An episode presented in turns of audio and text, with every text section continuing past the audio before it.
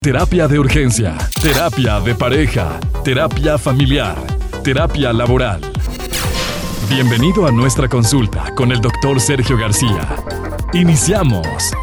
Hola, mi querido Pollo, gracias. Buenos días. Fíjate que eh, en esta profesión de la terapia física o la rehabilitación física, eh, hay, hay varios pros y contras muy interesantes.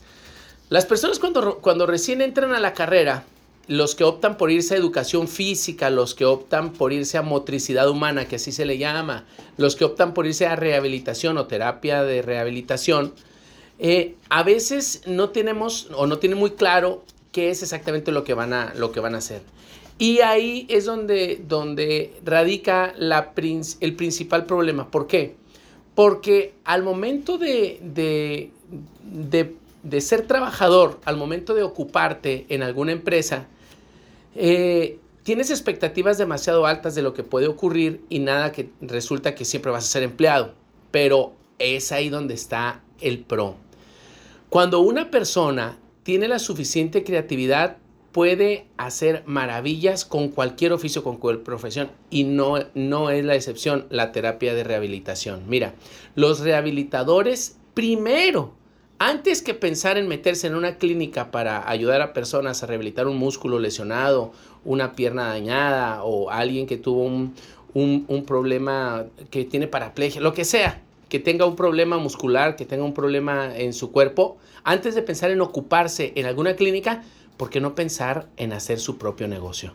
Las personas que emprenden y que hacen su propia clínica y que tienen los permisos para empezar a hacerlo de manera eh, particular y de manera profesional, naturalmente que les va bien, pollo. Y si estudiaron y se han estado preparando y se han estado formando para ello, naturalmente que les va a ir muy bien. Pero necesitan tener confianza y necesitan desarrollar otras habilidades. Mira, Pollo, no basta con estudiar la licenciatura. La mayoría de las carreras que solo, eh, eh, que, el sujeto solo estudia la licenciatura, no sale preparado para, para mm, ejercer le pasa a los psicólogos, le pasa a los médicos, le pasa a los abogados. Tiene que pasar un tiempo de entrenamiento. Y ese tiempo de entrenamiento para los médicos son dos años, uno de trabajo social y otro de, uno de internado y otro de servicio social. Fíjate, ellos le dan dos años posteriores a terminar la carrera todavía en prepararse profesionalmente para poder ejercer. ¿Quién o cuál otra carrera eh, le da tanto tiempo posterior a sus estudios para ejercer. Un ejemplo que sí sé, eh, enfermería. Enfermería también les dan un año de entrenamiento posterior a que terminen la carrera. Los de rehabilitación no sé. Sí sé que tienen un servicio social, pero ese servicio social son creo 460 horas, que, que equivalen entre 3 meses y 6 meses según, pero lo pueden hacer al mismo tiempo que están estudiando la carrera.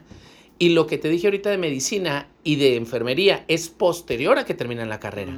Es decir, se le entrega totalmente un tiempo para poder perfeccionarse y para poder aprender. Los abogados, por ejemplo, le meten también en, son creo 460 horas, que son entre 3 meses y 6 meses según el tiempo, cuántas horas le dediquen al día, pero lo pueden hacer al mismo tiempo de que están estudiando la carrera. O sea, lo pueden hacer en los últimos, en el último semestre, que es cuando están preparando, no sé, el, documento recepcional, algo así.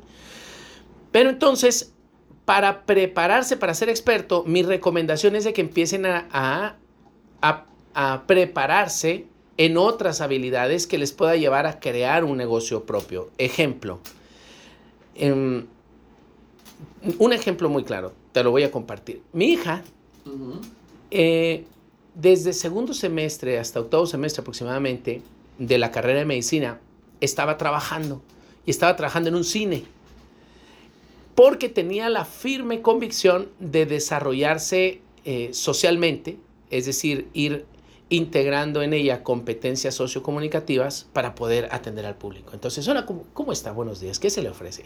Se le cayeron las palomitas, se las repongo sin, con mucho gusto. ¿El refresco de qué sabor lo va a querer? Mire, ¿qué tenemos de esto?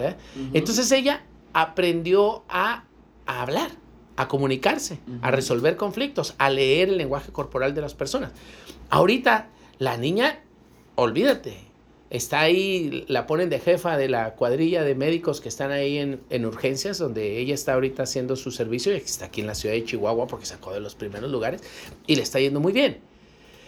Pero cuando estamos estudiando, por ejemplo, rehabilitación o terapia de la rehabilitación, o no sé exactamente cómo se llama en la carrera, y solo estamos estudiando eso, pollo, sí estamos aprendiendo a rehabilitar pero no estamos aprendiendo a hacer negocios, no estamos aprendiendo a resolver conflictos, no estamos aprendiendo a, pensar eh, con creatividad en, en, comunicación o en marketing para poder hacer la empresa que te puede, que, puede consolidarse con el tiempo.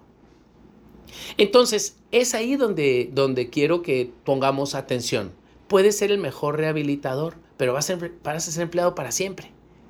O es posible que seas empleado 10, 15 años, te juntes con otros 3 o 4 cuates y hagas una clínica también. Ese también es camino.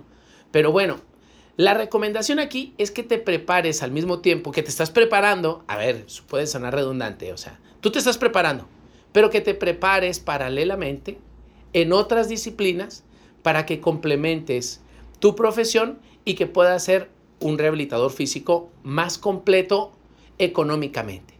Porque si no, pues atente a las consecuencias. ¿Cuáles son las consecuencias? Pues que vas a ser empleado de una clínica y pues a veces uno sueña con ganar mucho dinero y nada, que vas a ser parte ¿no? de, de, este ejército ¿no? de, pues, de empleados. Que no está mal.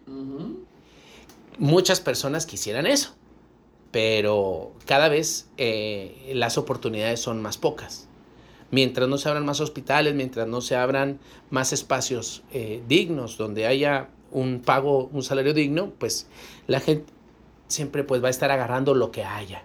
¿Qué opinas, mi querido Pollo? Pues así las cosas eh, con el tema de, de, esta mañana. ¿Mañana qué vamos a tener, Luke? Mañana vamos, estamos en, los, en las profesiones. Mañana vamos a hablar de los químicos químico, bacteriólogo, parasitólogo. Exacto. Perfecto. Ya escucharon, doctor, ¿cómo podemos tener contacto contigo? Bueno, pues ya saben que terapia de urgencia está en todas las redes sociales, solo escríbelo, googlealo, terapia de urgencia. El teléfono directo 614-233-7366. Comparte tus comentarios en nuestras redes sociales. Terapia de urgencia o en Facebook e Instagram. Terapia de urgencia